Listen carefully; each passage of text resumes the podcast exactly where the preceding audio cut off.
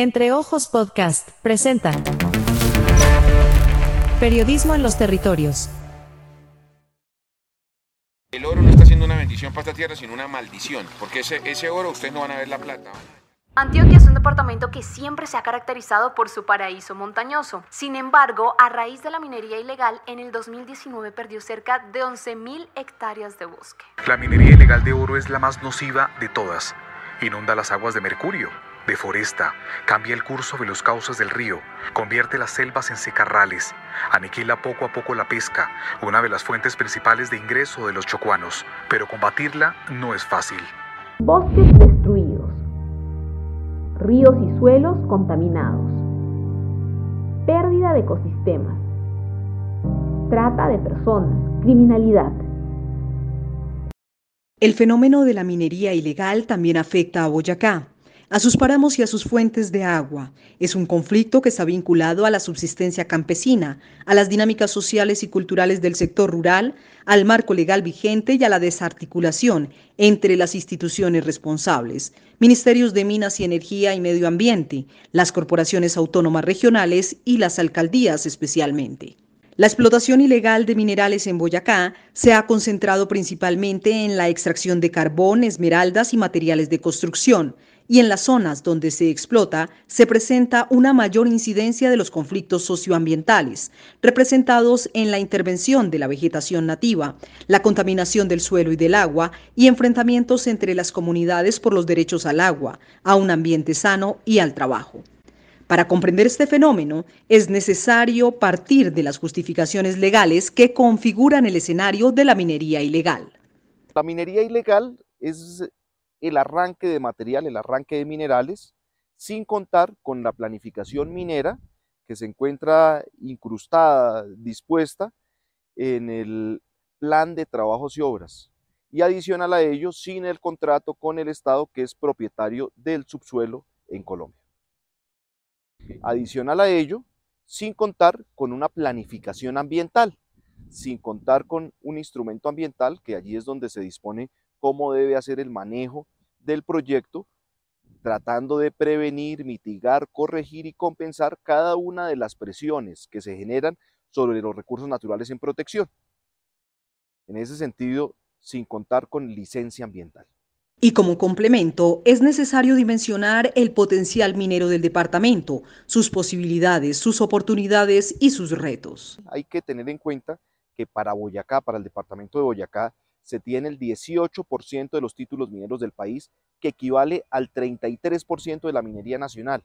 Es decir, Boyacá, aparte de ser rica en biodiversidad, es rica en recursos no renovables. Aquí tenemos todo tipo de minería, tenemos piedras preciosas, tenemos hierro, caliza, carbón térmico, carbón metalúrgico, eh, puzolanas, arenas, agregados de construcción, asfaltitas, tenemos un sinnúmero de, de minerales que contribuyen continuamente al desarrollo regional y al desarrollo del país. Los daños al ambiente son contundentes cuando la minería se practica sin acatar los permisos establecidos en la ley, sin el título minero que corresponde al contrato entre el Estado y los particulares y que garantiza el pago de regalías por explotación de los recursos no renovables. Sin el plan de trabajos y obras que avala las medidas de seguridad para la operación minera, y sin licencia ambiental a través de la cual se pueden reducir, mitigar y compensar eventuales impactos ambientales. Estamos en el páramo de Pisba a 3.930 metros sobre el nivel del mar. Hace más de 35 años se desarrolló el proyecto minero El Cerrejoncito, que costó de, una explotación de carbón a cielo, a, cielo abierto. Aquí, como podemos observar, eh, se evidencia todo el trayecto en el cual hicieron la explotación a, cielo abierto y más tarde esa explotación se hizo a través de, socavones. Y es donde vamos a evidenciar los daños que después de, del abandono de esas minas quedaron los daños de todo el vertimiento de las aguas que salen de esos túneles y, y que están acabando con toda la naturaleza que hay alrededor de, de donde está el desagüe. Los efectos negativos de esta mina abandonada siguen aún hoy corroyendo la vegetación nativa y contaminando el agua que llega a los acueductos veredales. Nos encontramos aquí en la serranía de Pirucho del proyecto donde salen los drenajes ácidos de la minería del proyecto Cerrejoncito. Como podemos observar, toda esta área es la, el área que devastó estas aguas contaminadas de la minería.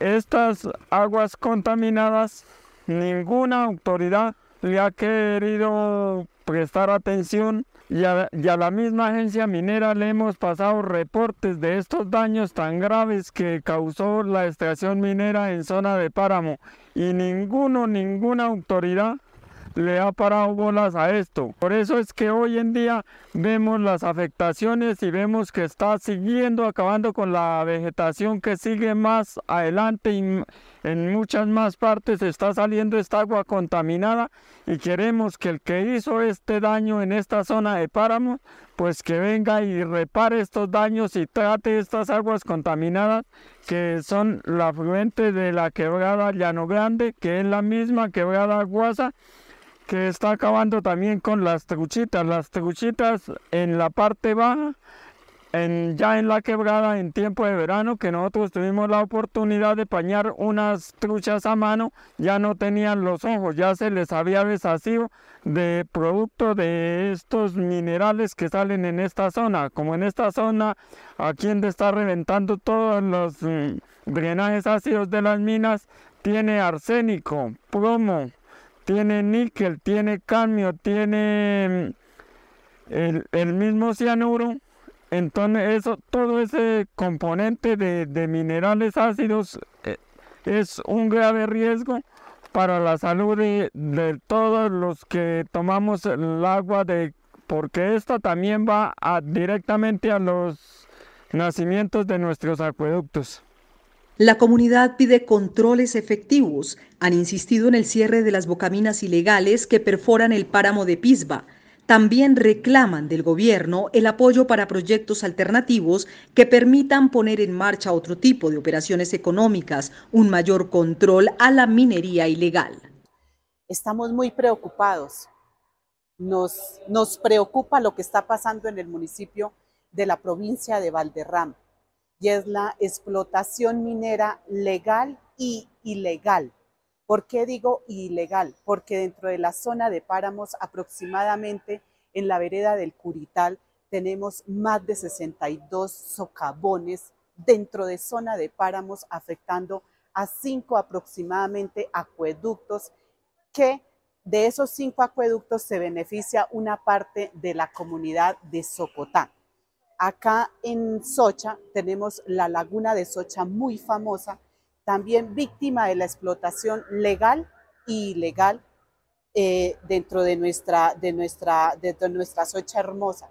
¿Por qué digo? Porque esa laguna ya se está secando, ya hay afectaciones y el miedo más grande que nosotros tenemos como sochanos y sabiendo que le, le proveemos agua al Casanare, y a otros sectores, pues nos preocupa porque esta explotación está haciendo desastres ambientales y desastres con nuestras cuencas de agua, pues secándola. Los, los mayores dicen, donde se toquen las venas del agua, pues es un peligro. Las venas del agua, a la hora de que se toque una vena del agua, el agua se empieza a perder. Eh, acá el problema es grande, tenemos el problema del alisal dentro del mortiño, también tenemos eh, socavones de, carbón ilegales, donde no hay un control, donde realmente no tenemos un control por parte de ninguna, ninguna entidad que regule el medio ambiente. Los mineros formales también se ven afectados por la minería ilegal. Su sector debe enfrentar el desprestigio que ocasionan los daños al ambiente y los accidentes al interior de los socavones. La venta de carbón extraído ilícitamente afecta su mercado. Definitivamente nosotros queremos, tenemos claro que la minería ilegal es la que más le ha hecho daño a nuestro sector productivo, porque es una minería que realmente no responde a ningún criterio técnico, es una minera, minería insegura, es una minería que afecta al medio ambiente, es una minería de momentos, es una minería que llega cuando llegan las buenas, los buenos precios, los buenos precios y las buenas condiciones de mercado del carbón. Sin embargo, cuando se va, cuando se acaban, se van y dejan todas las afectaciones eh, ambientales, técnicas y sociales en, el territorio. Entonces, definitivamente estamos de acuerdo en que en el Código de Minas se debe dar una mayor relevancia a combatir la minería ilícita y debe dársele las herramientas a los alcaldes municipales para que en verdad puedan, eh, en definitiva, poder eh, eh, luchar contra el flagelo que es la minería ilícita en el departamento de Boyacá.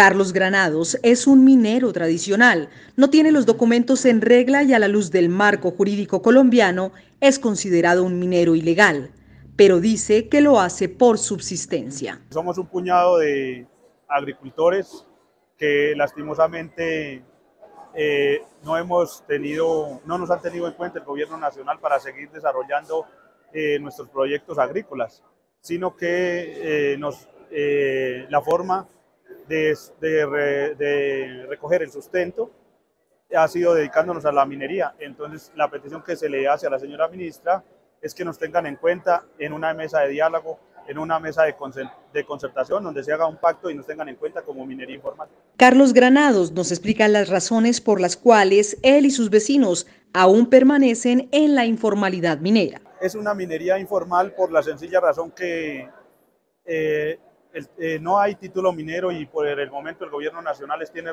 tiene restringido los, las licencias ambientales, eh, los proyectos de explotación, también todo eso está restringido no nos hemos podido legalizar por, primero, por falta de recursos y segundo, porque no nos han eh, dado las medidas necesarias para nosotros desarrollar esta actividad. Necesitamos que el gobierno nacional nos vea a nosotros como la minería informal y podernos en un futuro, en un futuro legalizarnos.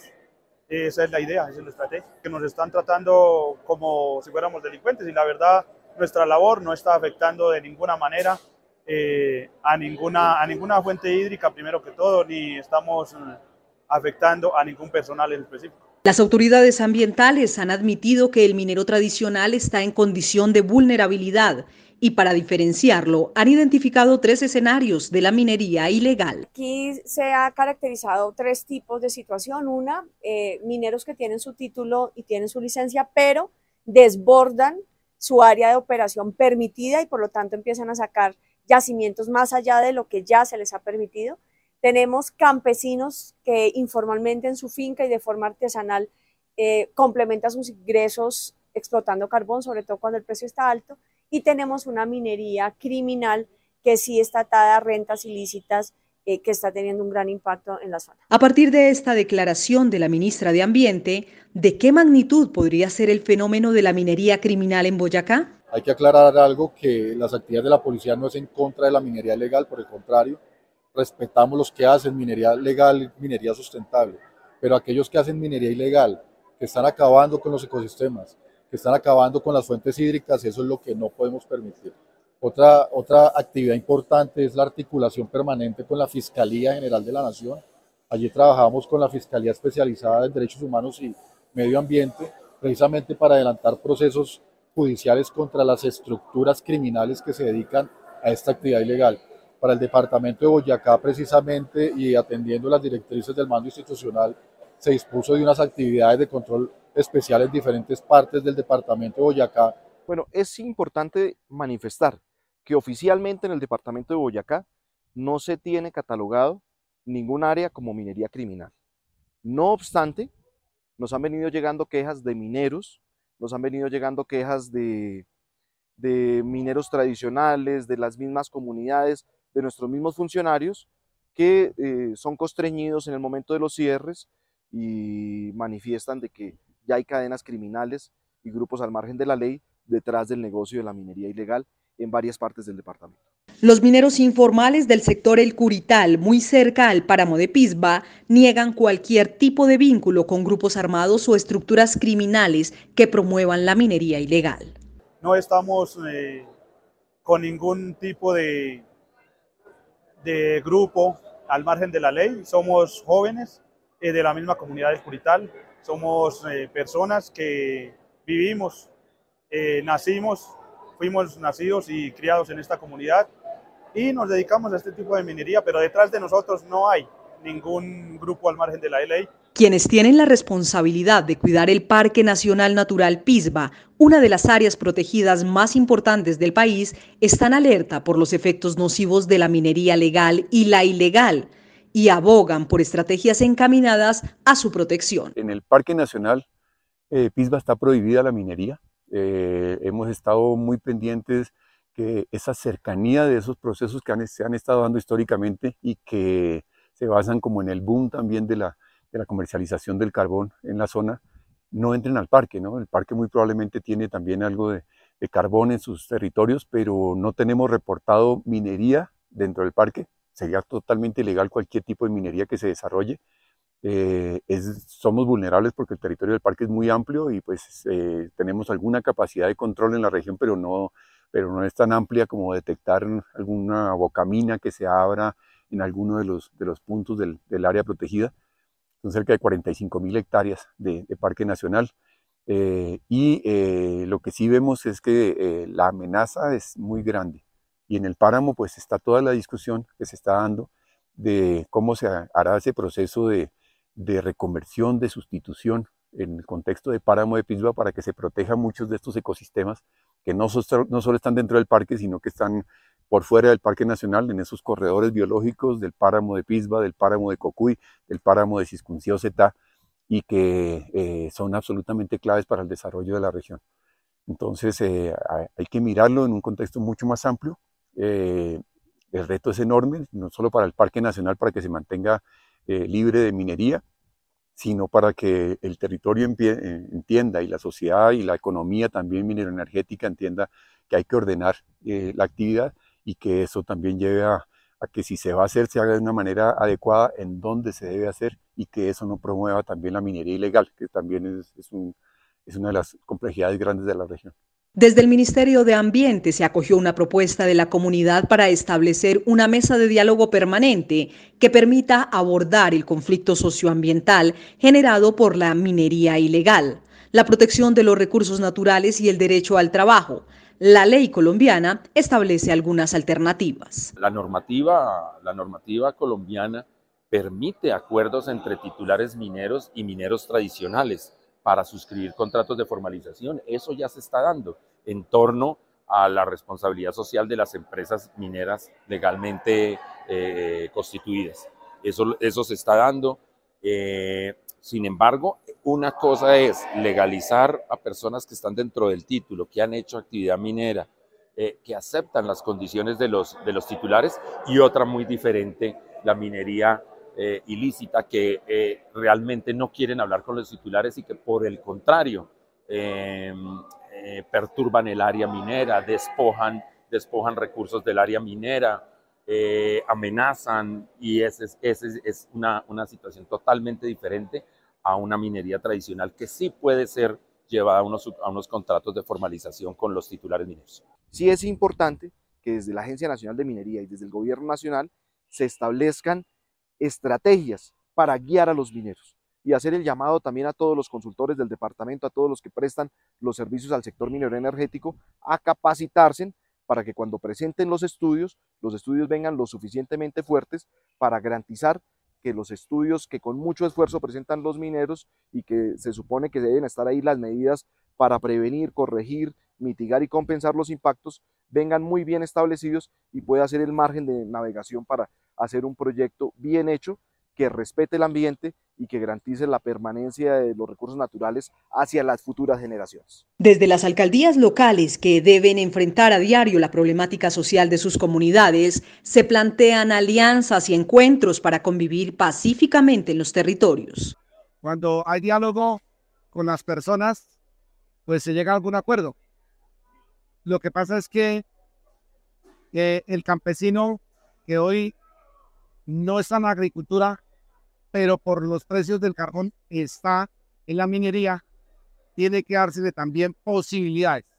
Es decir, el pequeño agricultor, el pequeño minero, también tiene derecho a estar de igual manera a la empresa privada, a los grandes empresarios, y ese binomio entre la empresa grande las grandes empresas deben apoyar a la pequeña minería siempre y cuando sea responsable. En algunos momentos eh, se han cometido irresponsabilidades en contra del Parque Nacional, pero no solo el informal, también en muchas ocasiones el legal o el formal no es responsable socialmente, no es responsable ambientalmente, y pues creemos que esa es la solución, buscar la manera que todos podamos vivir en una región, en un territorio. Creemos que hoy eh, veíamos que la minería se dividía en dos, el que dice que es legal o formal y el que es ilegal.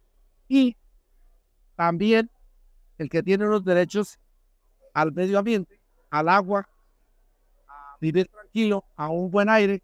Entonces creemos que si nos unimos en una mesa, podemos llegar a un acuerdo. De lo contrario, esto se va a convertir en un tema social y seguramente de orden público. Y los mineros informales están dispuestos a aportar en labores de conservación, pero reclaman apoyo y condiciones apropiadas para ingresar a la formalidad. Pues me parece una buena idea eh, que lleguemos a un acuerdo y, a unos acuerdos especiales de conservación. Eh, yo he estado al frente de, un acueducto comunitario y, la idea es seguir trabajando, pero con unas, eh, respetando eh, la parte ambiental y haciéndolo de la mejor manera. Estos acuerdos por la conservación, la sostenibilidad y el trabajo deben estar ligados a alternativas económicas diversas y entender que hay opciones más allá del carbón. Creo que ahí hay un trabajo muy grande que tiene que ver con la conservación y es el trabajo de la generación de alternativas económicas. Entonces, eh, la minería como eje de la economía regional eh, pues digamos que, tiene esas posibilidades de, atraer personas de familias. Entonces uno, por ejemplo, está tratando de dar algún tipo de empleo en temas de conservación y pues eh, casi que uno no encuentra gente, todos están dedicados a la, minería, por lo menos muchos de los hombres. Entonces eh, esa posibilidad de, ver otras, otros caminos, de por lo menos pensar en el mediano y largo plazo, que el territorio no solo tiene carbón, tiene agua, tiene una, una serie de elementos de biodiversidad y de economías sostenibles que podrían llegar a fortalecer otras formas de vida. Creo que ahí está el papel grande que podemos jugar nosotros y, que puede llegar a ser eh, promovido como un desarrollo sostenible con, otros, con otras características hacia la región. En eso estamos trabajando, en eso coordinado con, con, con Corpo Boyacá, también que tiene algunos fortalecimientos de negocios verdes también y, otras alternativas. Eh, creo que eh, tiene que ver mucho con, con esa posibilidad de, de ver otros caminos y de tratar de pues, que con el sector minero se miren cómo se ordena la actividad minero energética. Quienes defienden el agua abogan por la importancia de cuidarla, de preservarla de las prácticas que la contaminan.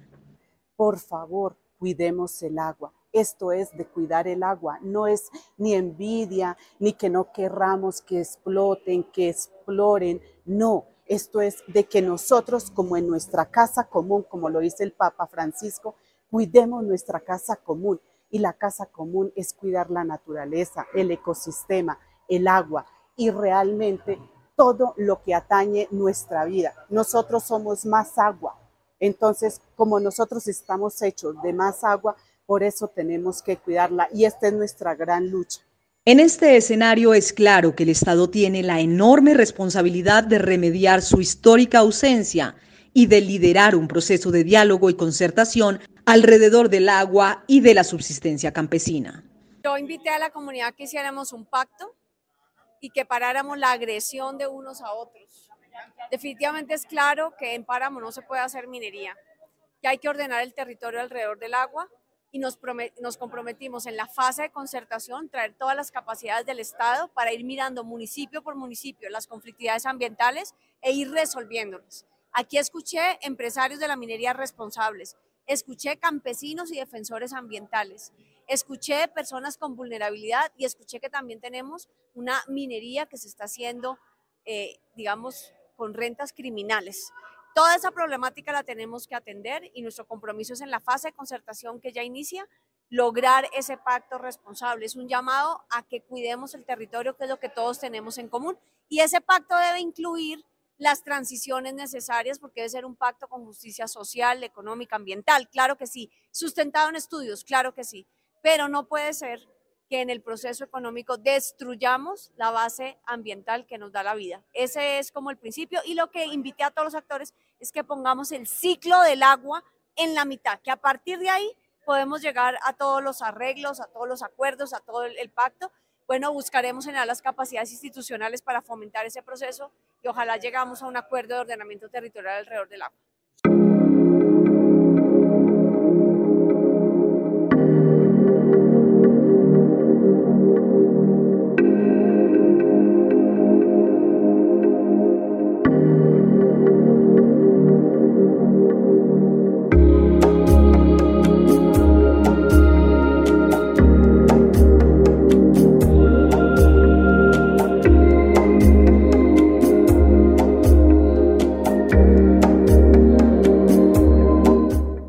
Este reportaje fue producido por entreojos.co con el apoyo de la Agencia de Estados Unidos para Medios Globales y La Voz de América. Entreojos.co es un sitio web dedicado a tratar temas ambientales de Boyacá. Contamos historias sobre conflictos ambientales y experiencias significativas de conservación ambiental. Visítanos en entreojos.co, entreojos.co, en Facebook, Twitter e Instagram.